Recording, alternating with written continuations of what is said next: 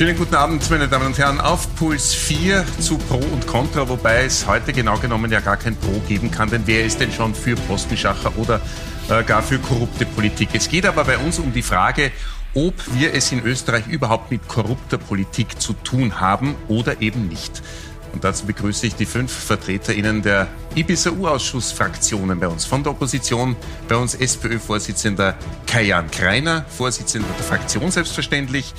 Von der ÖVP Andreas Hanger. Schönen guten Abend. Guten Abend. Herr Hanger, kurz zur Erklärung. Ähm, Sie vertreten heute Wolfgang Gerstl, der als Fraktionsvorsitzender der ÖVP außer Gefecht ist wegen eines schweren Skiunfalls. Ja. Baldige Besserung an dieser Stelle. Ja, genau. Und äh, Sie haben die Rollen gewechselt, weil Sie haben bis jetzt äh, Wolfgang Sobotka manchmal vertreten und sind jetzt durchaus auch angriffiger ÖVP-Fragesteller. Ist Ihnen der Rollenwechsel heute leicht gefallen?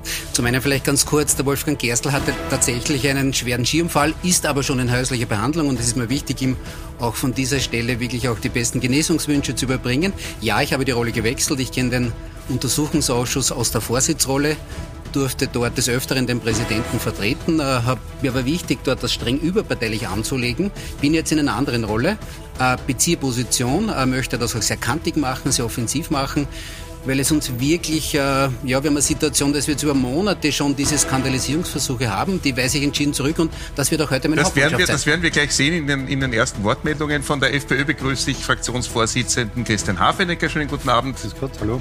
Von den Grünen ist da Fraktionsvorsitzende Nina Tomaselli. Herzlich willkommen und NEOS-Abgeordneter Helmut Brandstetter. Schönen guten Abend Ihnen allen. Guten Abend. Heute sagt der Finanzminister aus vor dem U-Ausschuss, jetzt war er schon vor fast einem Jahr zum letzten Mal hier mit einem Auftritt. Und damals hat Gernot Blümel gemeint, er sei unter anderem nicht zuständig für die Postenbesetzungen in der ÖBAG. Jetzt tauchen aber Chatprotokolle auf, die was ganz anderes nahelegen. Da schreibt äh, Blümel an Schmidt, du bist Familie oder ich habe dir deine ÖBIP gerettet oder die Schmidt AG, die ist fertig. Ich möchte von Ihnen allen jetzt mal eine Einschätzung zu diesem ersten ähm, zum heutigen U-Ausschusstag haben. Herr Kreiner, äh, was war denn Ihr Eindruck von den heutigen Aussagen von Gernot Blümel im Vergleich zu seinem letzten Auftritt?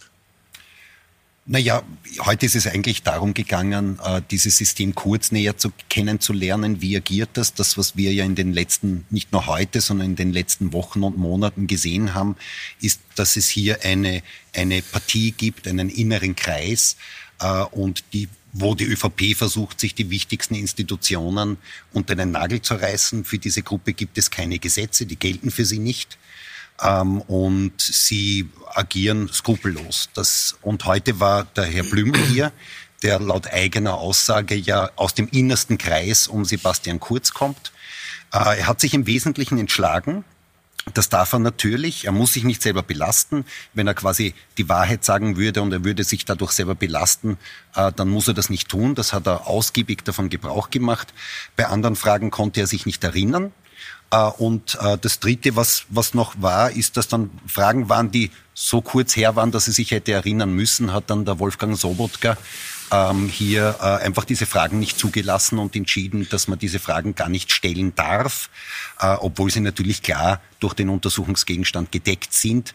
Äh, der, der Wolfgang Sobotka ist heute wieder mal seiner Rolle als Super-GAU der parlamentarischen Aufklärung gerecht geworden, weil er ja die Arbeit äh, des Parlamentarischen Untersuchungsausschusses nicht unterstützt, sondern er äh, möglichst dort sabotiert oder, äh, oder, oder äh, sabotiert, wie er kann, äh, weil er eben parteiisch Vorsitz führt. Und wenn es unangenehm für die ÖVP wird, äh, dann schreitet er ein und verhindert einfach hier die Aufklärung. Weil, weil das ist also ich wollte jetzt dem Herrn Greiner schon dreimal ins Wort fallen, wollte aber höflich sein. Das möchte ich ausdrücklich sagen. Aber dreimal ins Wort fallen deshalb, weil er jetzt wirklich seit Wochen, seit Monaten Dinge skandalisiert, die Unwahrheit sagt, weil dies, was Sie gerade ausgeführt haben, ganz einfach nicht stimmt.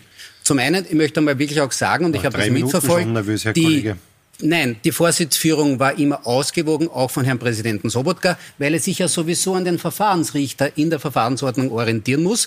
Und Herr Greine, sage Ihnen das in aller Deutlichkeit, Sie haben Wochen und Monate hingehauen auf das Alles-Mock-Institut. Jede einzelne Wortmeldung eines SPÖ-Abgeordneten, nur Alles-Mock-Institut. Und was wissen wir heute? Die Staatsanwaltschaft hat sämtliche Ermittlungen eingestellt. Erste Feststellung.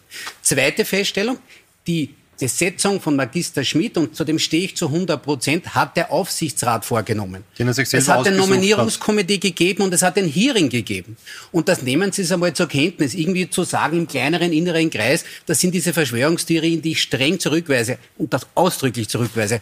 Bitte nehmen Sie das ja, zur das Kenntnis. Hat er Kurz Replik von Herrn Klein und dann ja. die anderen Einschätzungen. Ähm, naja, zum Alois Mock Institut kann man sagen, ja, die Staatsanwaltschaft hat festgestellt, ah. dass der das, erste Mal hören wir das seit einem halben Jahr. Sie, haben, Sie sollten mich ausreden lassen und dann noch loben nachher, das wäre gut. Naja, die da bin ich mir nicht mehr so sicher, ob ich das dann kann. Ja, ausreden lassen ist immer ein Vorteil. Ähm, die Staatsanwaltschaft hat festgestellt, dass ein Großteil der Zahlungen, äh, nämlich ca. 60.000 Euro oder 109.000 Euro, kein Sponsoring war, sondern dass das Spenden waren an die ÖVP, dass sie aber verjährt sind dass sie zwar strafrechtlich relevant gewesen wären, aber im April, Mai 2019 äh, quasi durch Verjährung nicht mehr verfolgt werden können. Wenn Sie der Meinung sind, äh, sehr schön, äh, die, die, es ist quasi verjährt, die, die, die illegale Parteienfinanzierung übers Alois Mock Institut, seien Sie stolz drauf, soll der Herr Sobotka drauf stolz sein, äh, nur weil ich nicht erwischt worden bin, weil es verjährt ist, Nein. das sehe ich nicht als Freispruch. Nein, ärgerlich ist, dass Sie, nein, darf ich das nur schnell sagen, ärgerlich ist, dass Sie über Wochen und Monate auf das Alois Mock Institut hingehauen haben, es schlecht geredet haben, mit Dreck beworfen haben und heute wissen wir, dass diese Vorwürfe nicht begründet waren. Und das halte ich Wobei auch wir heute, Herr Hanger, natürlich vollkommen nicht, falsch, was Sie Nein. sagen. Äh, wobei es heute natürlich Hanger nicht ums Alois Mock Institut gegangen ist, aber Sie haben das auch in Ihrem Eingangsstatement heute schon äh, erwähnt. Herr Hafenecker, wie sieht denn Ihr Resümee äh, dieses ersten Tages aus? Ja, ich habe versucht, heute in der Früh den Gernot Blümel insofern zu unterstützen, dass ich ein paar, so ein paar Stillen mitgehabt habe, die gegen Gedächtnisverlust helfen. Äh, bin einer Fehleinschätzung unterliegen, weil ich heute die Tabletten mitnehmen Schauen müssen. Sie, das ist der Stil, den wir haben helfen. in diesem Untersuchungsausschuss. Da will man ähm, Schnee machen. Also das ist ja keine seriöse Diskussion, also, Herr Kollege, Herr Kollege Hanger, also, ruhigen Sie Ich verstehe, dass Sie heute sehr aufgeregt sind, vor allem, dass Sie vielleicht... Sie können dann noch mal eine, eine Berichtigung einbringen zum Herrn Hafeneck. Ich verstehe, dass der Kollege Hanger heute aufgeregt ist, weil er vielleicht auch mit dem Rollenwechsel noch nicht ganz klar gekommen ist und äh, das letzte Mal auch massiven Schiffbruch in der Zeit im Bild 2 erlitten hat. Das möchte jetzt wahrscheinlich ein bisschen auswetzen, die Scharte. Aber nein, äh, um, um äh, zurückzukommen auf die Rolle, die die ÖVP auch spielt. Also heute haben wir zu tun gehabt mit einem massiven Abwehrfeuer der ÖVP. Und interessant ist, wie wandelbar die ÖVPler auch sind. Wir haben es ja vorher in der Einleitung bereits gehabt. Also äh, der Herr Anger kann Vorsitzender sein, er kann auch Fraktionsführer sein. Und das ist immer sehr lustig. Also Vorsitzender, stellvertretender Vorsitzender, Fraktionsführer, Beschuldigter, ist alles möglich in der ÖVP. Und das haben wir heute auch äh, gesehen. Und wenn ich mir vor Augen halte, was der Herr Blümel heute für eine Performance abgelegt hat, äh, gemeinsam mit der Unterstützung seiner eigenen Fraktion im Haus, dann war es natürlich eine Schande für den Parlamentarismus und auch eine Schande für die, Aufklär äh, für die Aufklärungsarbeit im Parlament, weil wir heute nur weil wir heute nur mit Geschäftsordnungsdebatten, willkürlichen Geschäftsordnungsdebatten eingedeckt worden sind und somit einfach die Fragezeit von vier Stunden verronnen ist. Die ÖVP hat das strategisch geplant, heute den Herrn Blümel sozusagen äh, ein Sperrfeuer zu geben. Das haben sie auch gemacht. Nichtsdestotrotz glaube ich trotzdem, äh, dass gerade in der Causa Blümel und in der Darstellung dieser ganzen Partie rund um Sebastian Kurz der Untersuchungsausschuss schon wesentliche Fortschritte erzielt hat, weil wir diese ganzen Akten vom Bus Ismaili angefangen bis äh, Schmidt AG und sonst irgendetwas äh, sonst nicht gehabt hätten. Das heißt, es war ein wesentlicher Schritt und ich bin nach wie vor der Überzeugung, dass äh, natürlich Gernot Blümel als Minister angezählt ist und man möge sich jetzt nur mal vorstellen, in einem Rollentausch, wenn es sich da um einen freiheitlichen Minister gehandelt hätte, der wäre schon längst nicht mehr unter uns als äh, Spitzenpolitiker und äh, ich glaube, dass wir hier noch einige Dinge draufkommen werden. Ein Sittenbild der ÖVP haben wir alle mal und die Nervosität vom Kollegen Hanger zeigt ja auch, dass wir hier ganz, ganz richtig liegen. Frau Tomaselli, weil, äh, es der Kollege Hafenecker angesprochen hat, äh, dass äh, durch Geschäftsordnungsdebatten viel Fragezeit verloren gegangen ist. Hat man das gemerkt? Waren, waren Fragen, die nicht gestellt werden konnten oder nicht beantwortet wurden? Und das äh, lässt sich äh, vor allem objektiv bemessen am, am, Ergebnis. Normalerweise haben alle Fraktionen vier äh, Fragemöglichkeiten. Wir haben vier Fragerunden und wir sind gerade mal mit einer durchgekommen. Also wir haben reiheweise Auskunftspersonen. Äh, sind wir nach drei Stunden schon fertig. Hier bei Gernot Blümel waren wir vier Stunden erst bei der ersten Runde ähm, von vier. Und, und insofern, ich habe heute früh gesagt, ähm, ich glaube, der Erfolg des heutigen Tages ähm, bemisst sich vor allem an der Aufrichtigkeit ähm, der Auskunftspersonen, die kommen. Und Auskunftspersonen meine ich damit, äh, wie viel sie auch aktiv zur Aufklärung ähm, beitragen wollen. Und wenn das das Ziel war von Gernot Blümel, und das nochmal zur Erinnerung, das hat er auch mehrmals angekündigt im Zuge ähm, äh, der Pressekonferenzen um seine äh, Hausdurchsuchung, dass er alles dazu beitragen will, um die Sachverhalte möglichst schnell und rasch aufzuklären, weil das das Ziel heute war. Ja, da muss ich sagen, ist, ist das weniger geglückt, weil tatsächlicherweise viel Erkenntnisgewinn haben wir nicht. Das liegt aber äh, nicht an der Leistung des Ibiza-Untersuchungsausschusses, sondern vor allem, was man halt auch ähm, dazu beitragen will. Von Seiten von Gernot Blümel oder von Seiten der Vorsitzführung und den Geschäftsordnungsdebatten, die dann. Na, die vor Zeit allem von, von, Seiten der Auskunftspersonen. Den Rest hat natürlich dann schon äh, mehrere Geschäftsordnungsdebatten äh, ergeben. Wie gesagt, wir haben gerade mal eine von, von, von vier ähm, Fragerunden geschafft und es hat alle mal wahnsinnig viel ähm, aufzuklären gegeben, weil immerhin ähm, Wahrscheinlich sind viele aus der Bevölkerung überrascht, was in diesen SMS stehen, die letzte Woche bekannt worden sind. Für uns alle, die wir äh, jede Woche im Untersuchungsausschuss sitzen, ist es weniger überraschend. Wir sind da seit Monaten dahinter und sagen, hey, da gibt's ein türkisblaues System. Das hat man entwickelt und das äh, hatte zum Ziel, vor allem für die wohlhabenden Freunde, Spenderinnen und Spender da zu sein und weniger für die Bedürfnisse der Bevölkerung. Das ist halt einfach ein weiterer Beleg dafür. Wie sieht Ihre Bilanz aus, Herr Brandstätter? Ähm, es war für mich sehr interessant, es gab eine zweite Auskunftsperson heute, die Frau Melanie L., die engste Mitarbeiterin äh, des Thomas Schmidt seit vielen Jahren. Und sie hat etwas gemacht, was mir eigentlich sehr gut gefallen hat. Zur Erklärung möchte, heute zuständig in der ÖBAG als in Kommunikationschefin. ja, genau. Und was mir schon sehr gut gefallen hat, äh, sie hat sich entschuldigt. Das ist sehr ungewöhnlich in dieser Republik. Sie hat sich entschuldigt für diese SMS und sie hat versucht, das zu erklären, dass es gewisse Situationen war, wo man den einen oder anderen Blödsinn schreibt. Und ich fand das schon einmal fast vorbildlich. Weniger vorbildlich fand ich dann, dass er sich eigentlich an äh, nichts mehr erinnert, wenn man die Fragen gestellt hat. Aber ich möchte noch einmal auf, das S, auf die SMS und aufs Entschuldigen kommen. Ich glaube, dass das im Moment sehr wichtig wäre, weil mich haben einige dieser SMS wirklich schockiert. Am schlimmsten fand ich die an den Kirchenmann, an den äh, Herrn Schipka, äh, der, wenn man ihn kennt, ein absolut netter, freundlicher, ruhiger Mensch ist, der Generalsekretär der Bischofskonferenz. Und vor dem Gespräch, das Thomas Schmidt damals noch im Finanzministerium mit ihm äh, geführt hat, hat ihm äh, der Herr Kurz gesagt, Vollgas geben, ja, gegen diesen Kirchenmann Vollgas geben. Und zwar warum? Äh, weil sowohl der Herr Schipka als auch der Kardinal vorher sich etwas kritisch über die Flüchtlingspolitik äh, des Herrn Kurz geäußert haben. Also hat man sich dem geholt und hat gesagt, wir werden dir jetzt äh, was zum äh, Denken mitgeben und wir werden dir Privilegien wegnehmen etc. etc. Und dann schreibt der Herr Schmidt nachher, er ist zuerst bleich geworden, dann rot und dann zittrig. So behandelt man Menschen in dem Land. Und ich würde mir schon lange vom Herrn Kurz erwarten, dass er sich entschuldigt und dann auch noch ein Thema nimmt, und das ist mir auch wichtig. Aus diesen SMS geht ja oft hervor, und das ist in dem Fall auch sehr konkret, es gibt Freund und Feind.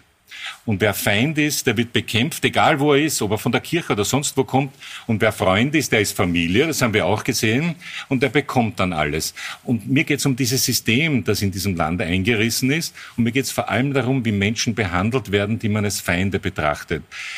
Der Erfolg der Zweiten Republik ist, dass diejenigen, die in der Ersten Republik aufeinander geschossen haben, in der Zweiten Republik gesagt haben, wir werden das nicht, man wir versuchen, uns dort zu einigen, wo wir uns einigen können. Wir streiten auch, ja, aber es muss auch einen gewissen Grundkonsens in der Bevölkerung und in der Gesellschaft geben.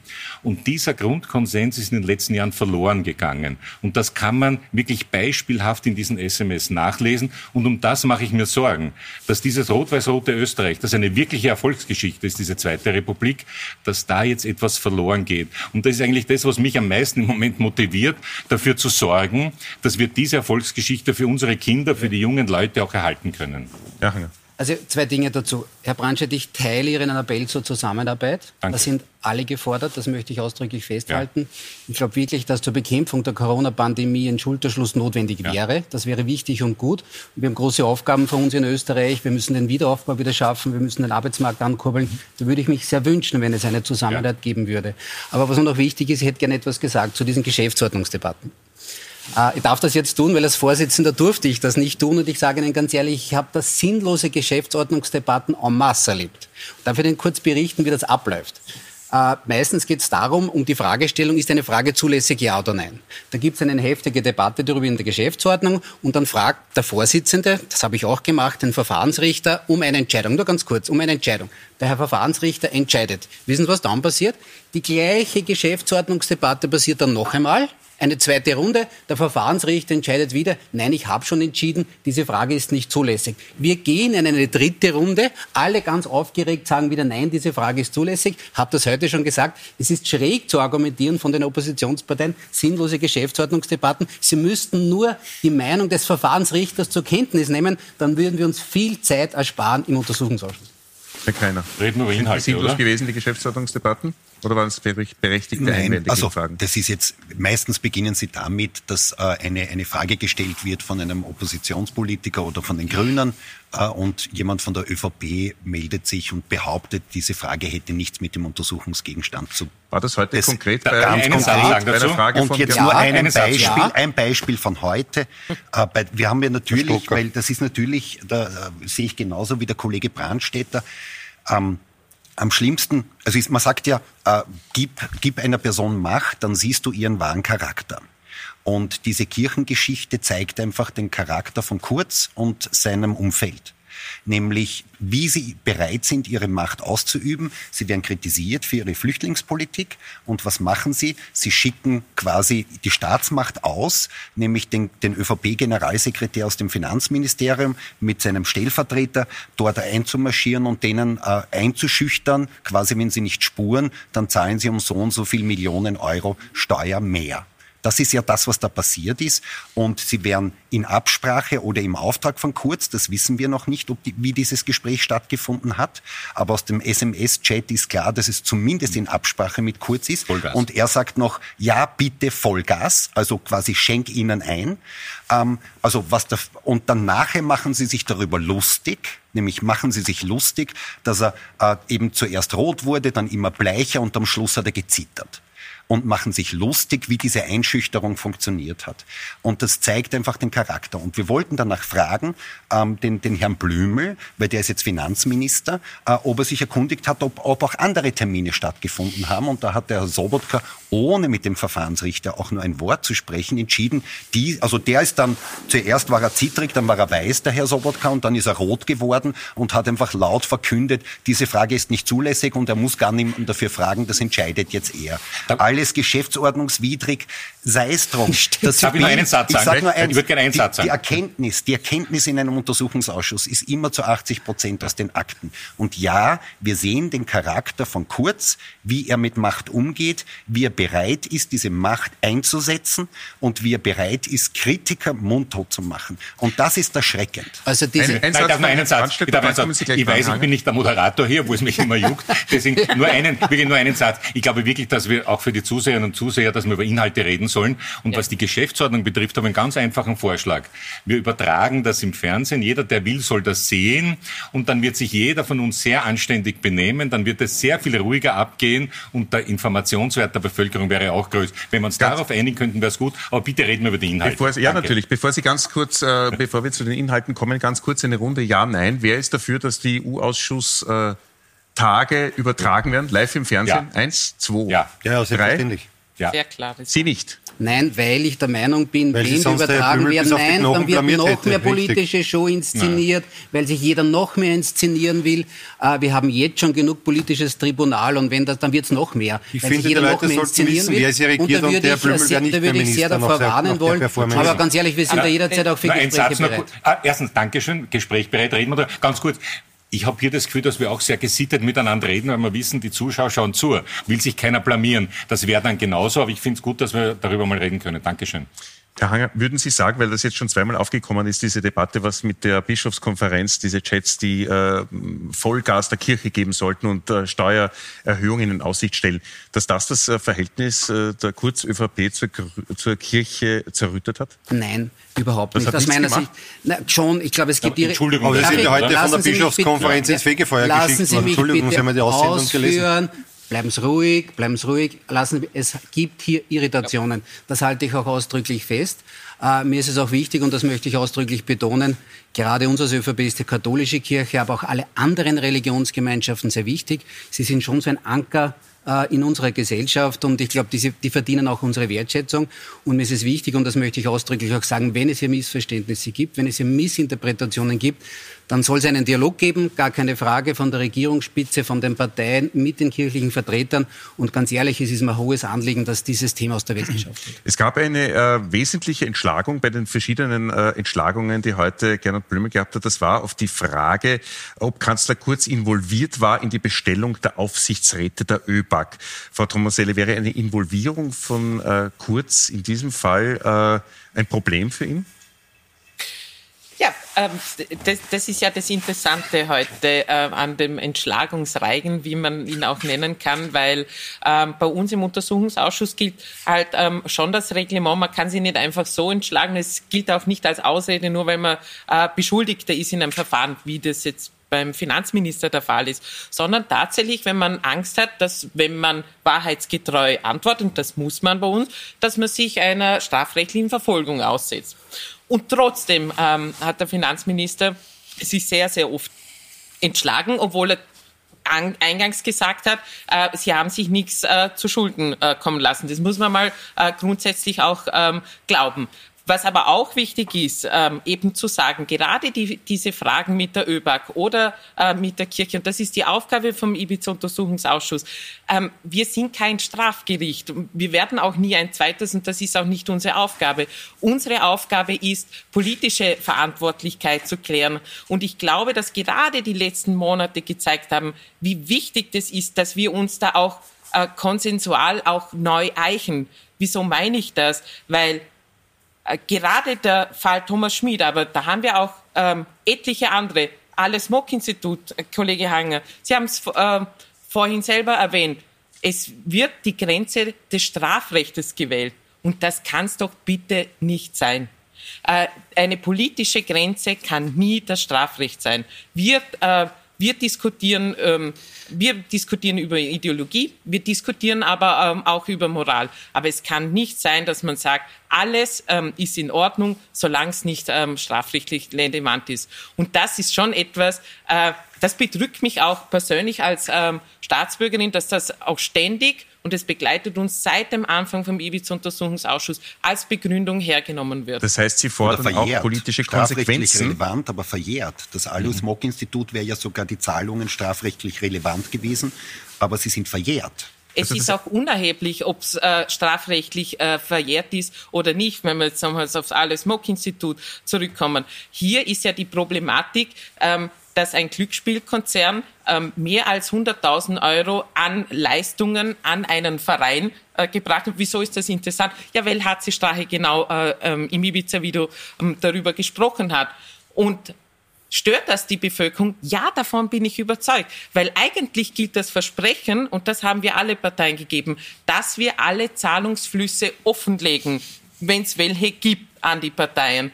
Ähm, wenn ich Vereinskonstruktionen mache, dann führt es genau diesen konsensualen äh, Beschluss beziehungsweise auch das Versprechen an die Bevölkerung ad absurdum. Wenn es also nicht das Strafrecht sein soll, das maßgeblich ist für Konsequenzen, müsste es einen anderen Maßstab geben. Ja. Welche Konsequenzen sollte es geben im Fall jetzt, äh, der heute aktuell war im Ibiza-Ausschuss, das war die äh, ÖBAG-Postenbestellung äh, rund um Thomas Schmidt und das war eben die Aussage von Gernot Blümel. Wir haben wir haben schon sehr viele Konsequenzen gezogen aus diesem Ibiza-Untersuchungsausschuss. Ähm, ich weiß, es ist nur ein erster Schritt, aber dass der Vertrag von Thomas Schmid nicht verlängert wird, könnte man, könnte man auch äh, auf äh, das Konto der Aufklärungsarbeit also. verbuchen. Man was aber auf jeden Fall auf, auf unsere Arbeit zurückzuführen ist, ähm, sind jetzt äh, wirklich ähm, Informationsfreiheitsgesetz ist am Weg, ähm, Antikorruptionsbestimmungen ist am Weg, neues Parteiengesetz ist am Weg und vor allem das Anti-Glücksspielpaket. Das hätte es, das kann man mit Fug und Recht behaupten, ich glaube, alle Kollegen geben, geben mir da in dem Punkt recht, hätte es ohne die Arbeit im Ibiza-Untersuchungsausschuss nicht gegeben. Ja, finde ich. Ja, da gebe ich der äh, Kollegin Thomas Elli selten aber doch recht. Ich meine, ich frage mich nur trotzdem, warum sie sich mit den bösen Wolf unter Anführungszeichen ins Bett gelegt haben in der Koalition und jetzt erst sozusagen äh, dazu an, dafür antreten, die ÖVP auf Moral zu sanieren. Aber das müssen wir mal separat besprechen. Da Aber der Richtige, würde ich meinen, ich, oder? Worauf ich zurückkommen möchte ist, und Kollege Hang, jetzt wird es gleich wieder spannend für Sie, bitte aufpassen, ist, wie man mit dem Herrn Schmidt auch umgegangen ist. Der hat sich bitte, bevor noch die Wahlen waren, hat er sich im Katalog äh, der österreichischen bestbezahltesten Posten schon ausgesucht, was er der einst einmal werden möchte. Dann hat er seine Position im Finanzministerium dazu ausgenutzt, sich selbst eine Ausschreibung zurechtzuzimmern und schlussendlich auch noch das Aufsichtsgremium äh, handverlesen bestückt, das ihn schlussendlich gewählt hat.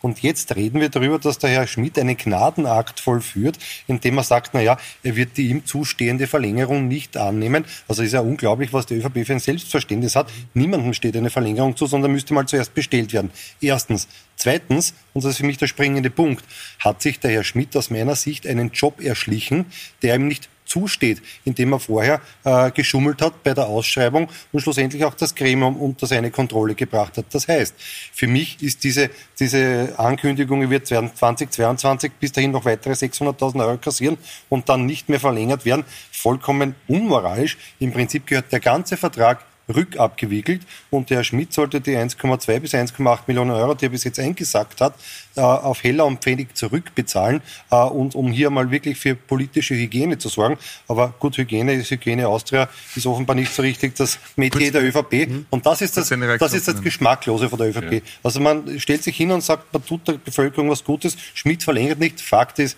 er müsste sofort alles komplett rückabgewickelt werden und das Geld muss auch zurück zum Steuerzahler. Also nicht nur, dass er zurücktreten soll, dass man das festhalten, der Hafenecker meint, es sollte gar nicht erst möglich sein, dass er seinen Posten hätte bekommen sollen. Er sollte also das Geld zurückbezahlen. Zwei, zwei Dinge. Mal eine Replik, Herr Hafenecker. Sie sind zweimal mit einer Regierungsbeteiligung gescheitert.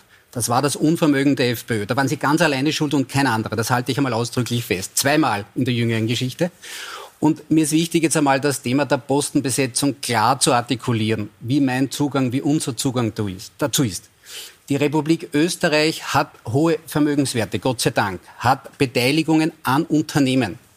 Und ganz klar ist, wenn man für diese Unternehmen Verantwortung hat und die Regierung hat Verantwortung, dann nimmt man auch Einfluss auf Personalentscheidungen. Das ist doch ganz klar, wenn Aufsichtsräte besetzt werden. Und Hand aufs Herz. Herr Kollege Greiner, Sie haben das gemacht, wie Sie in der Regierung waren. Herr Kollege Hafenecker, Sie haben das gemacht, wie Sie in der Regierung waren. Herr Kollege Brandstätter, Sie waren noch nicht in der Regierung. Ich erinnere nur, OF-Stiftungsrat, Herr Haselsteiner, Großspender, spendet Millionen Ihrer Partei und bekommt eine Position wenn wir nur in nahe Bereich eines Spenders kommen, dann ist immer ein großer Skandal, Skandal. Da wird mit zweierlei Maß gemessen und das weise ich wirklich zurück. Und liebe Frau Kollegin Thomaselle, auch Sie sind jetzt in der Regierung und besetzen Aufsichtsratspositionen. Die Frau Gewessler besetzt natürlich die Bewerbung, die, die Frau Gewessler besetzt natürlich Aufsichtsratsfunktionen mit Personen, die ihrer Partei nahestehen. Da haben die Grünen von der ÖVP gelernt, das und, stimmt. Und da Hand aufs Herz, das machen alle, das, das passiert in entwickelten Demokratien, sondern weil man auch die Verantwortung hat.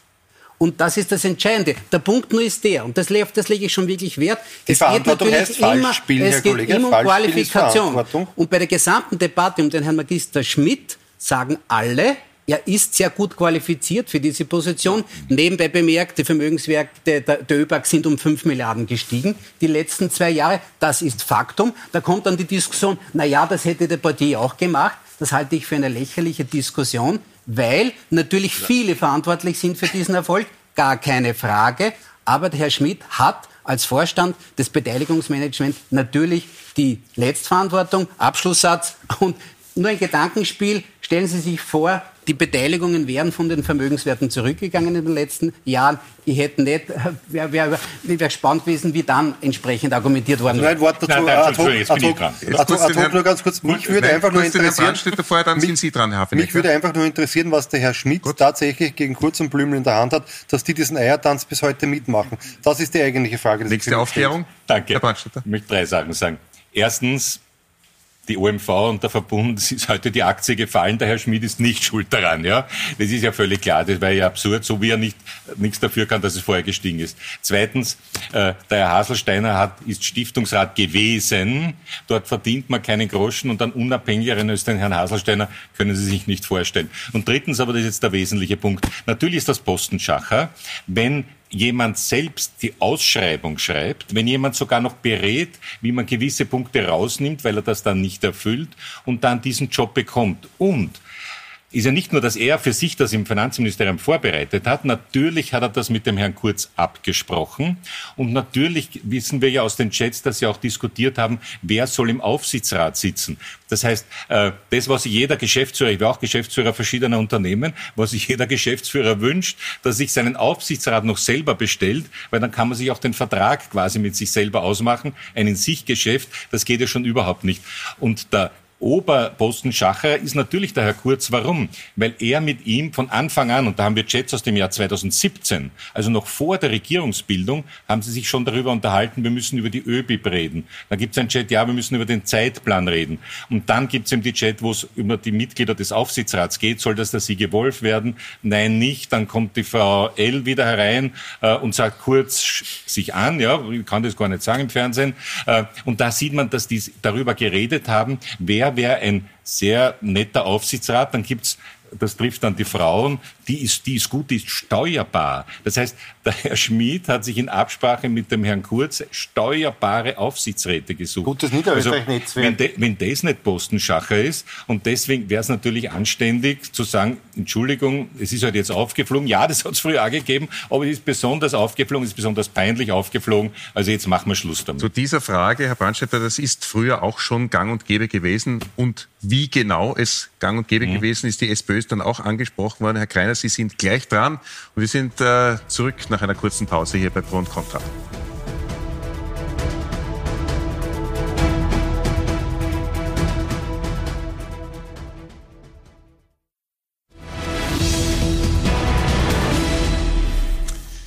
Wir sind zurück bei Pro und Contra, meine Damen und Herren, zur Frage Postenschacher und korrupte Politik in Österreich am heutigen Ibiza-U-Ausschusstag mit der Einvernahme oder mit der Zeugenaussage natürlich von Finanzminister Gernot Blümel und der Frage, ob nicht Postenschacher nicht nur jetzt wie bei der ÖBAG, sondern gang und gäbe in diesem Österreich in der Zweiten Republik ist und war.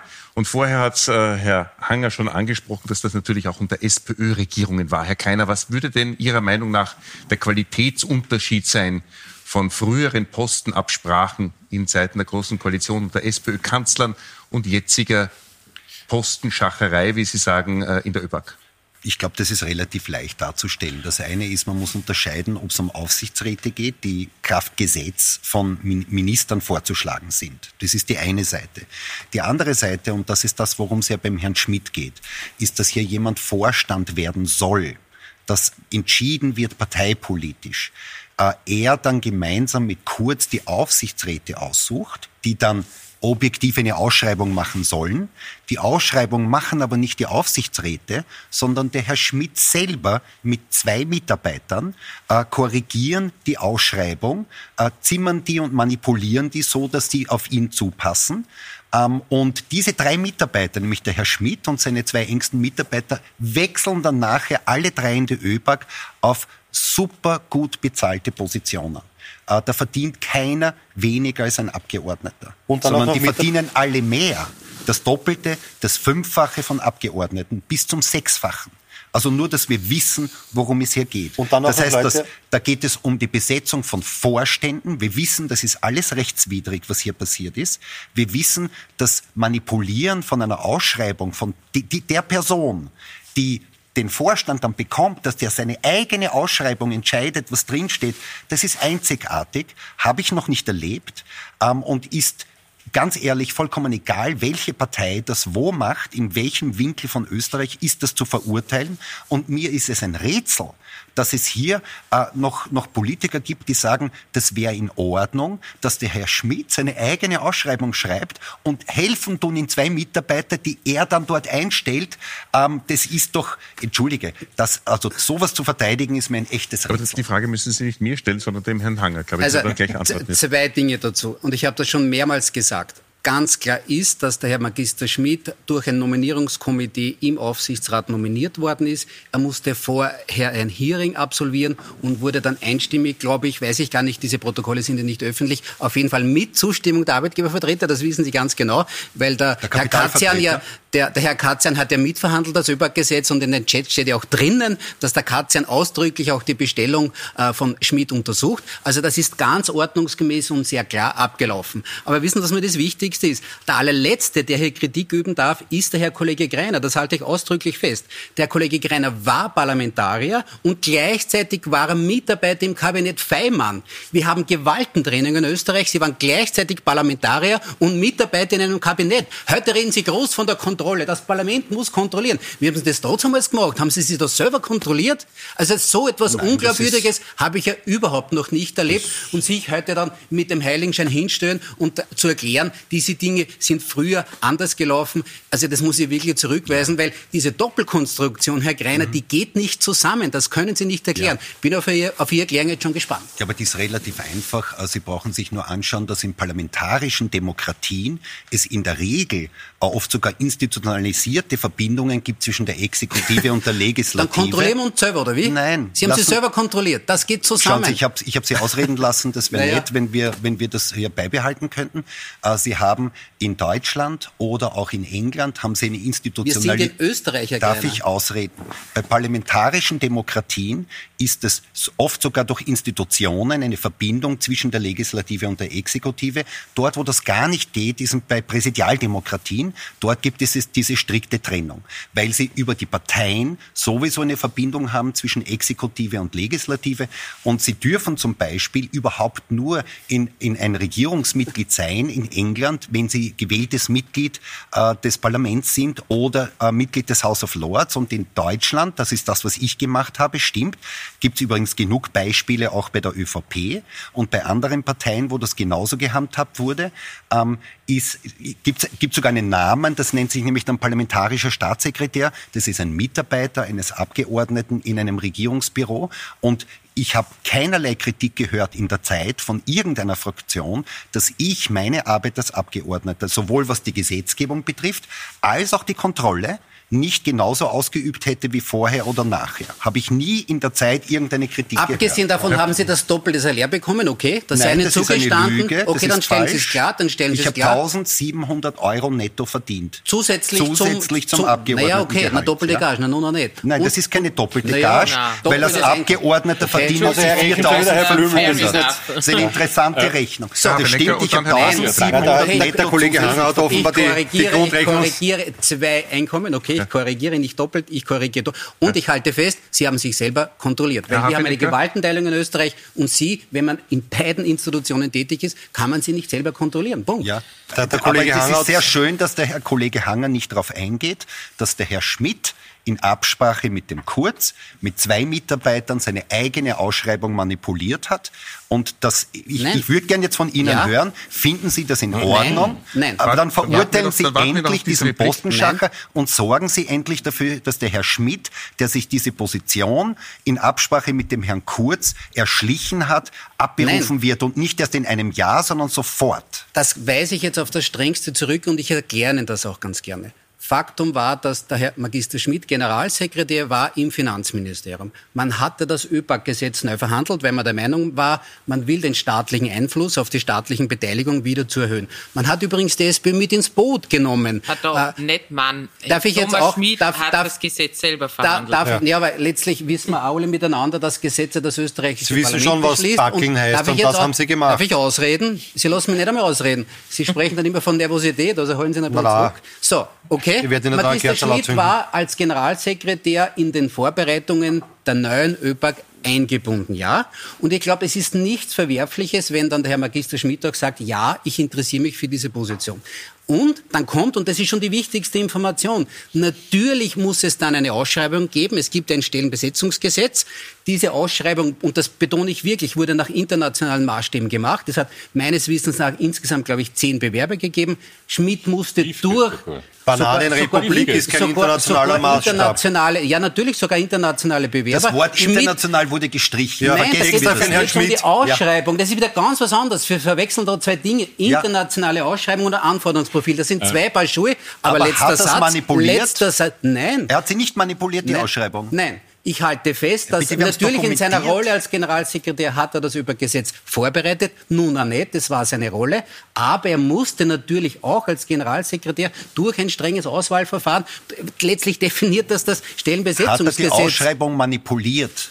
Wir haben ja die Dokumente, dass er die Ausschreibung für, Nein, sein, für den Vorstand manipuliert, manipuliert hat, Nein. weil er sie redigiert und verändert hat und Nein. hat gesagt, bitte nimmt internationale Erfahrung raus. Ich habe sie nicht. Wenn das eine Anforderung ist, bekomme ich die Position nicht. Und was ist passiert? Es ist eine Mitarbeiterin Frage, es ist dafür gesorgt, dass es, es ist die Frage, wird. Nein, es ist die Frage, wie man eine Anforderung. Ich muss wirklich sagen, aber das ist nicht seine Aufgabe gewesen. Das wäre die Natürlich Aufgabe des ist die Vorbereitung des ÖPA-Gesetzes. Nein, das ist nicht das ÖPA-Gesetz. Das ist ist die Ausschreibung des Vorstandes. Das hat ja, mit eh? dem Gesetz gar nichts zu tun. Ja? Das wäre nie seine Aufgabe ja? gewesen. Er hätte nie Einfluss nehmen dürfen.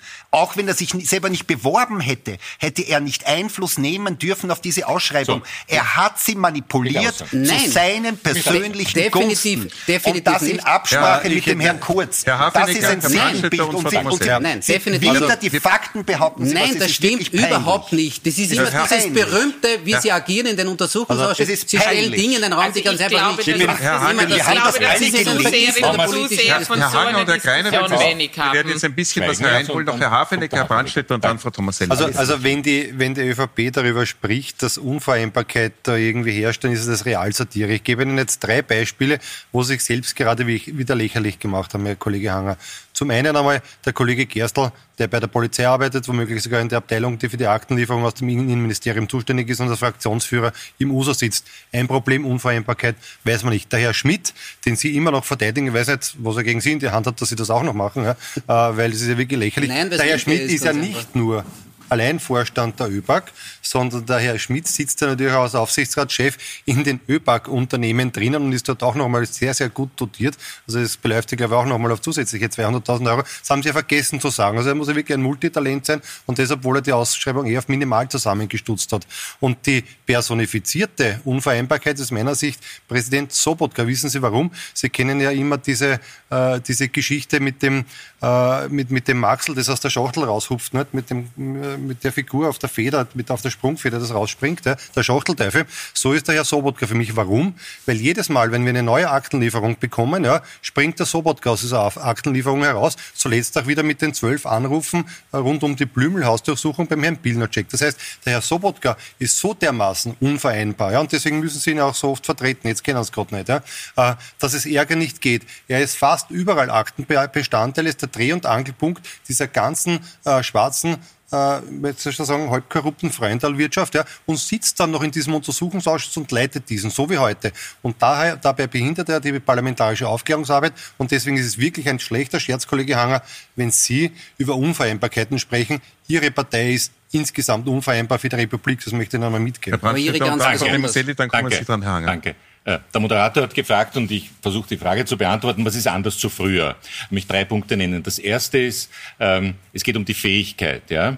Äh, und wir wissen, es haben sich beworben internationale Manager. Einer hat ja dann auch geschrieben und der hat dann erzählt, dass man ihn zwei Fragen gestellt hat, dann wieder weggeschickt hat. Das heißt, der ist nicht einmal ernsthaft geprüft worden. Und das sehe ich deswegen problematisch. Es ist immer wieder gelungen, Auslandsösterreicher nach Österreich zu holen, damit sie hier, weil sie im Ausland viel Erfahrung gesammelt haben, damit sie hier einen wichtigen Job übernehmen. Und solche Leute werden abgeschreckt. Führt mich zu Punkt zwei.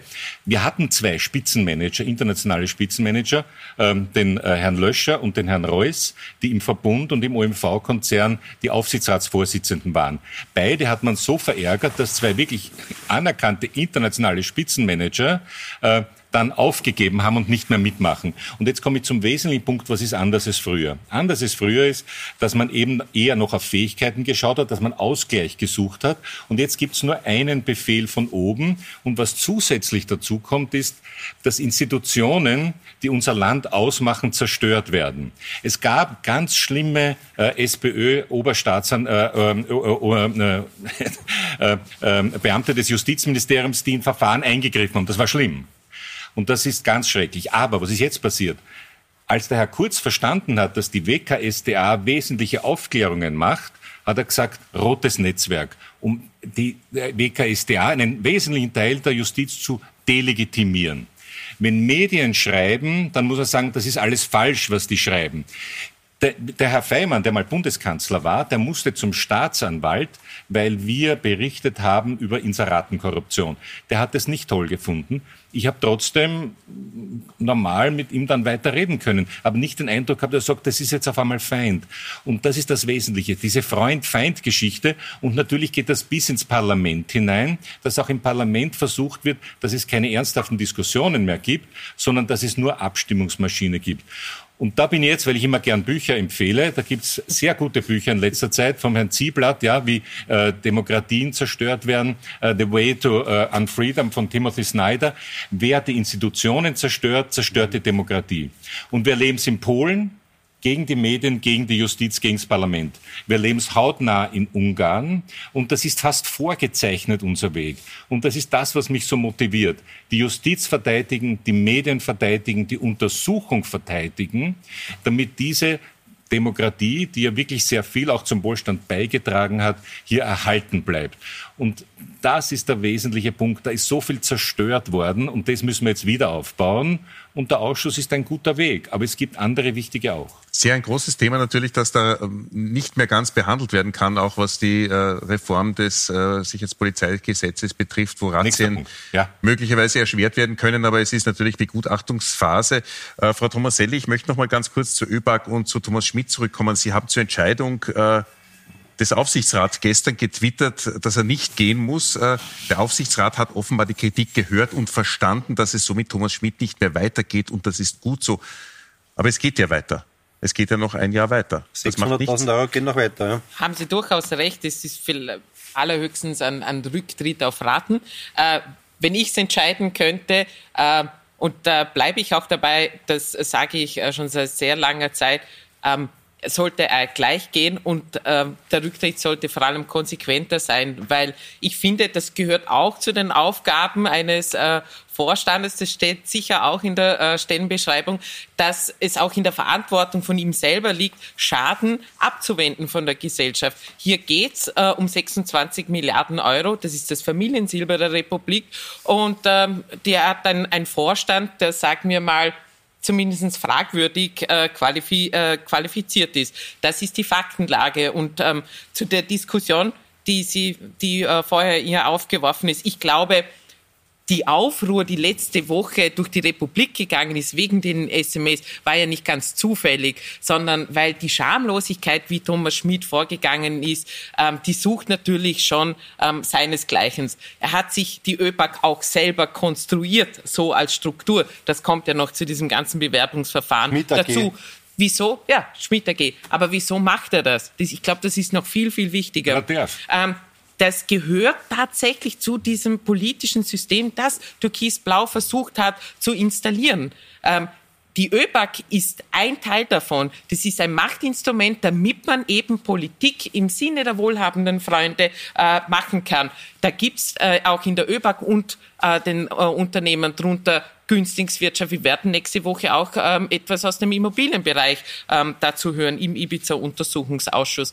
Ähm, und dass das nicht in Ordnung ist, vor allem und die Art und Weise, wie das passiert ist. Still, heimlich und leise wollte man die Republik umbauen und das Finanzministerium. Und das ist für mich schon auch ein sehr, sehr wesentlicher Punkt. Da, darüber haben wir heute leider sehr, sehr wenig gesprochen. Das Finanzministerium war eine Drehscheibe und der Generalsekretär in diesem Finanzministerium war ähm, Thomas Schmidt.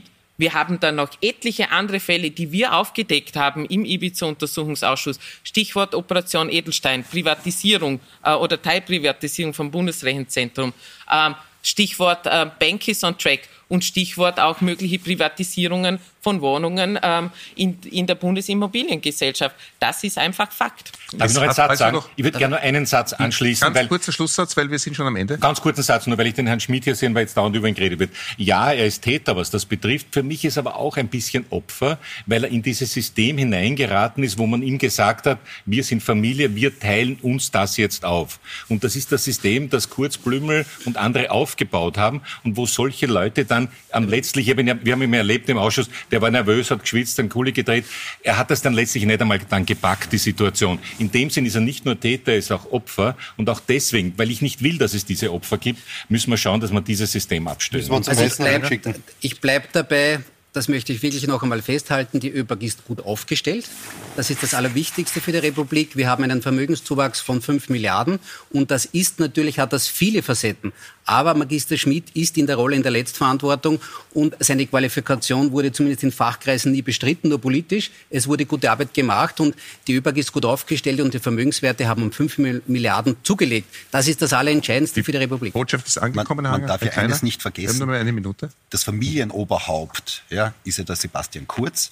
Das ist auch derjenige, wo, wo wir aus den Chats das klar sehen, der alles entscheidet am Schluss. Wer wird Vorstand? Wo wird der Vorstand noch Aufsichtsrat? alles ungesetzlich, äh, alles erschlichen, Bussi, Bussi. Ähm, alles manipuliert und das Familienoberhaupt ist der Herr Kurz. Bussi, ja, die ÖVP hat in Wahrheit nur mehr ein Ziel, das ist Macht und Geld. Die ÖVP hat, wenn man es möchte, dekadent gespielt und am Ende ist aus meiner Sicht dekadent herausgekommen. Genau das können wir jetzt in den Chats lesen. Ein bisschen was haben wir schon äh, gehört von der Frau Tomaselli, was der Urausschuss als nächstes vorhaben wird. Wir berichten natürlich hier auf Puls 24 laufend dazu, was der Ibiser Urausschuss zutage fördert und was er manchmal aufgrund von manchen Entschlagungen vielleicht nicht zustande bringt. Trotzdem, ich hoffe, es war eine erhellende Diskussion, meine Damen und Herren. Danke an die Diskutanten, Diskutanten Diskutantin hier in der Runde. Das war Pro und Contra für den heutigen Mittwoch. Schönen Abend noch.